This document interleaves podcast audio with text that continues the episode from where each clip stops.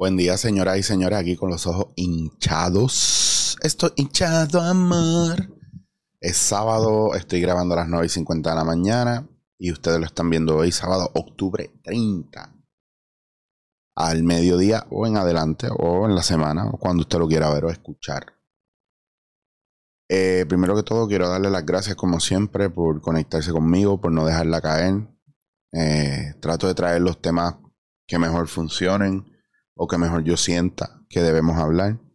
Em, en estos días no he. La semana pasada no saqué un dándote en la cara con ningún invitado porque he estado bien arrollado. Entonces no puedo programar eh, citas con nadie porque está todo el mundo ajorado. Y yo estoy ajorado. Entonces probablemente pasen unos días antes de que vuelvan a ver una entrevista.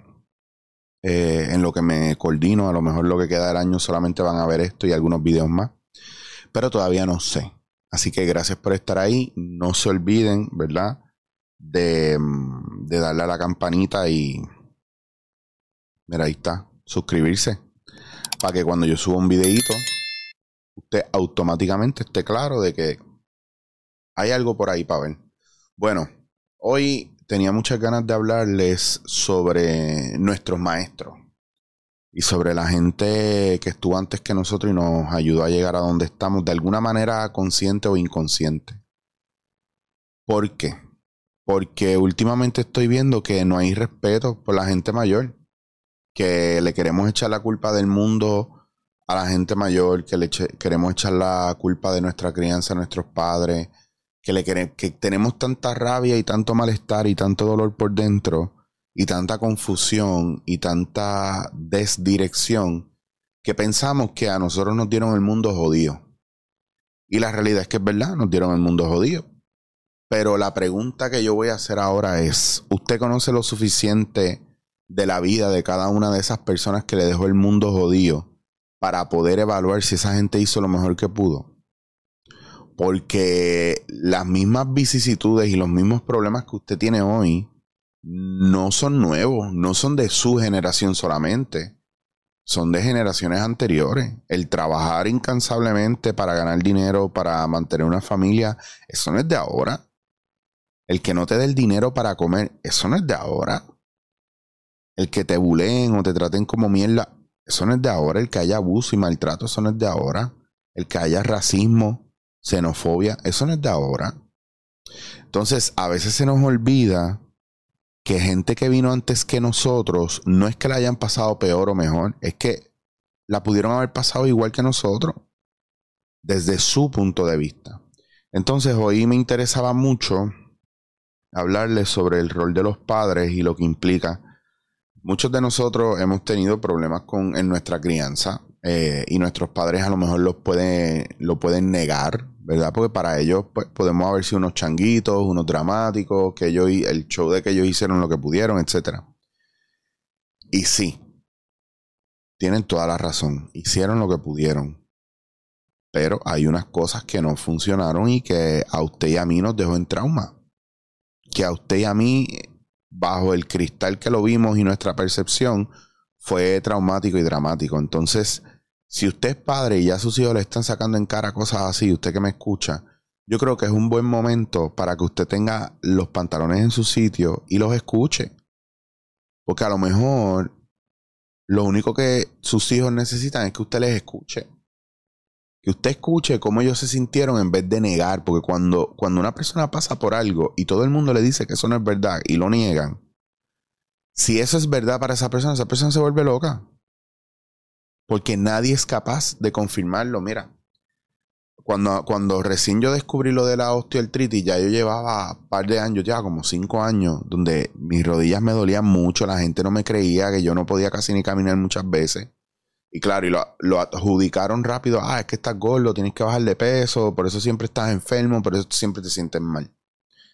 ¿Y qué pasa? Que la gente no me creía y me invitaban a salir, mis panas se encojonaban conmigo mi pareja hasta cierto punto le, molestaba o, no lo entendía. Hasta que un día eh, vengo, pues, me meto en plan médico, porque no tenía plan médico, ni reforma ni nada, me meto en un plan médico básico y me hago mis primeras placas y mis primeras resonancias magnéticas en la rodilla. Y cuando yo salgo de, del MRI, la, la, la chamaca que me atendió me dice, pues, pues, espérate aquí, vengo ahora, te voy a buscar los resultados, ¿verdad? O la lectura. Entró y cuando salió, salió como los ojos bien grandes, así, con las manos en la boca. Y se me acercaba como con cara de pena, que yo decía, ay, Dios mío, esta me encontré un tumor, me voy a morir. Entonces yo lo que vine fue a la rodilla y me dice, tú tienes mucho dolor, ¿verdad? Y se lo juro que me desplomé ahí mismo y me eché a llorar. ¿Por qué? Porque por fin alguien entendía lo que yo estaba sintiendo. Es que tú tienes ese, tú tienes esto, tú tienes esto, tú tienes esto. Yo no se supone que te diga esto, pero un ortopeda o el fisiatra te va a decir que tienes esto, tienes mucho líquido. Yo hago tenis y a mí eh, en un momento haciendo tenis se me, me hizo un desgarre y, y me botó un poco de líquido y me dolía. Yo no quiero imaginar con todo el líquido que tú tienes regado ahí. Bueno, una cosa me llevó a la otra, de ahí terminé en el fisiatra, el fisiatra me sacó como cuatro potes de líquido de cada rodilla. I know, gross. En dos visitas. O sea, cuatro un día en una rodilla y cuatro en otra rodilla. Y seis semanas más tarde, tres o dos potes más y tres o dos potes más, hasta que ahora, gracias a Dios, no tengo líquido en la rodilla, entonces el dolor es menos. Entonces la gente no lo entiende. Y a veces nosotros no queremos sostener emocionalmente a los demás porque sentimos o culpa, porque sentimos que de verdad no nos importa. Y esa es la parte pues, más fuerte y difícil de esto, pero hay que ser honesto con uno mismo. Y en el caso de nuestros padres, muchas veces los padres no te van a decir, ah, es verdad, fallé, hice esto mal. Porque son padres y están en estatus de padres. Y porque si saben que te hicieron mal en algún momento y lo pudieran cambiar, lo cambiarían, pero no son capaces de aceptarlo. Hay muchos que no son así. Pero basado en leyes sistémicas es bien importante entender que en nuestra jerarquía familiar y en nuestro sistema de origen, nuestro sistema familiar, está nuestro papá, nuestra mamá y los hijos según el orden, ¿verdad? De, de llegada al mundo o a la familia. Entonces, ese orden es importante respetarlo y balancearlo. Usted no tiene que irse por encima de eso, porque si no, rompe todo, eh, todo lo que tiene que ver con los vínculos. Y hay sistemas que funcionan, pero, pero no necesariamente es una cosa que realmente esté bien balanceada. O pueden funcionar de manera balanceada con unos pactos y una, ¿verdad? Y unas condiciones que son, no sé, diferentes. Y a lo mejor no necesita cambio.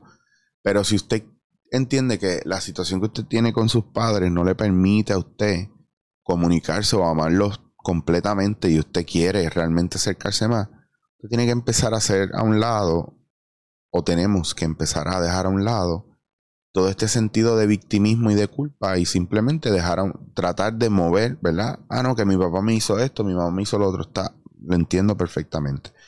Eh, incluso si usted tiene hijos ahora o tiene una pareja y su pareja tiene su hijo o su hija, es bien importante que usted esté presente como padre o que usted como madre recuerde que lo que usted pasó con él o con ella no es responsabilidad de sus hijos. Entonces, usted no puede romper el vínculo familiar porque le da la gana.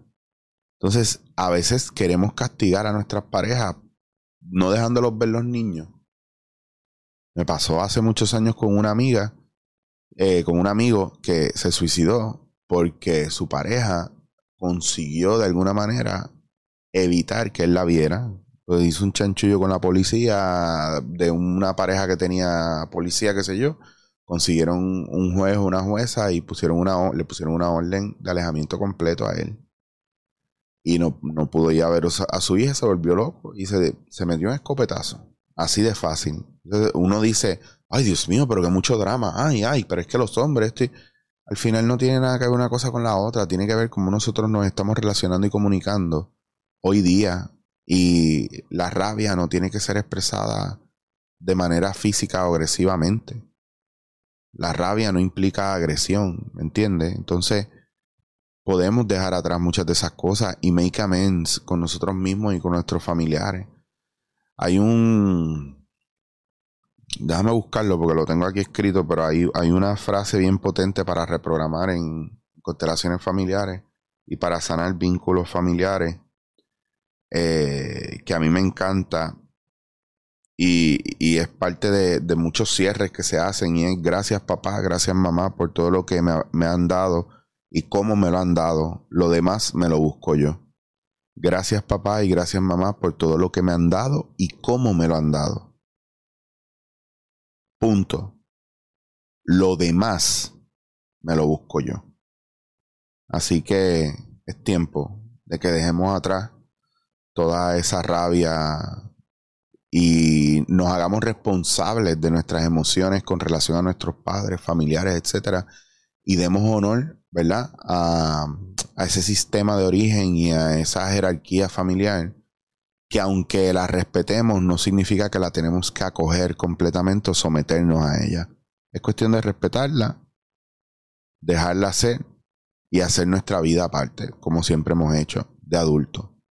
Y usted se va a dar cuenta que nuestros padres son nuestros padres, hicieron lo que pudieron y que estamos aquí gracias a eso y que probablemente somos una copia fiel de nuestra madre con unos destellos de nuestro padre.